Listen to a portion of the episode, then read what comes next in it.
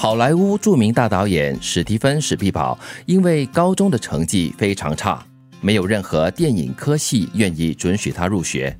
最后，他走进电影工作室，认真学到了他所需要的技能。今天，他不但制作了许多评价高、口碑好的卖座电影，更成为家喻户晓的国际大导演。毕加索刚出道时，原本想当一个诗人。结果，他的诗却被极具鉴赏能力和影响力的斯泰因夫人评得一文不值。他因此放弃当诗人的梦想，开始作画。幸好有这位贵妇的提醒，否则这世界上就少了一位大画家了。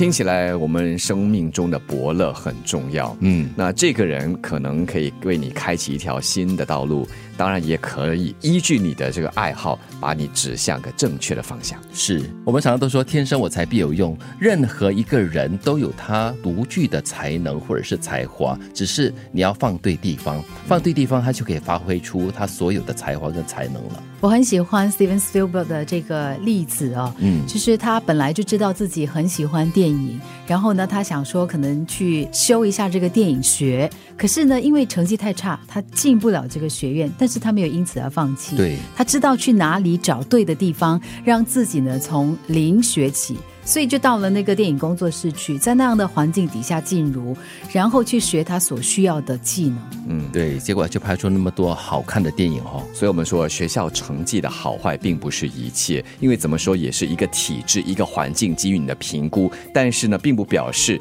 你就是这样而已。又或者呢，像 Steven Spielberg 一样呢，他知道说他应该去对的空间去得到对的养分。对，刚才德明所说的这个伯乐虽然是很重要，但是很多时候。这个所谓的伯乐哈，也会是引导你或者是杜绝你某一条生路的。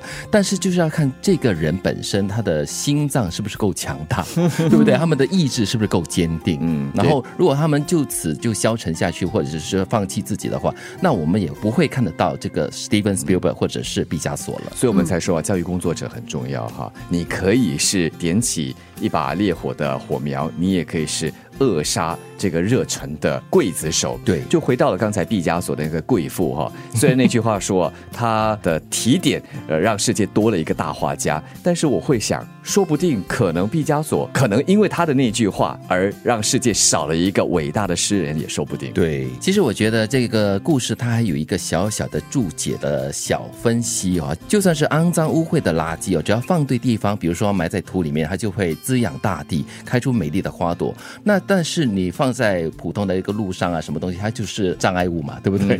所以就是要把对的东西放在一个对的地方，那就可以发挥它们的作用了。这世上没有任何一个人或一件东西是没有用或卑贱的，任何人或物，只要放对了地方，都会成为有用的可造之材。其实所有的人事物原本都是美好的。只是所属的地方适不适合而已。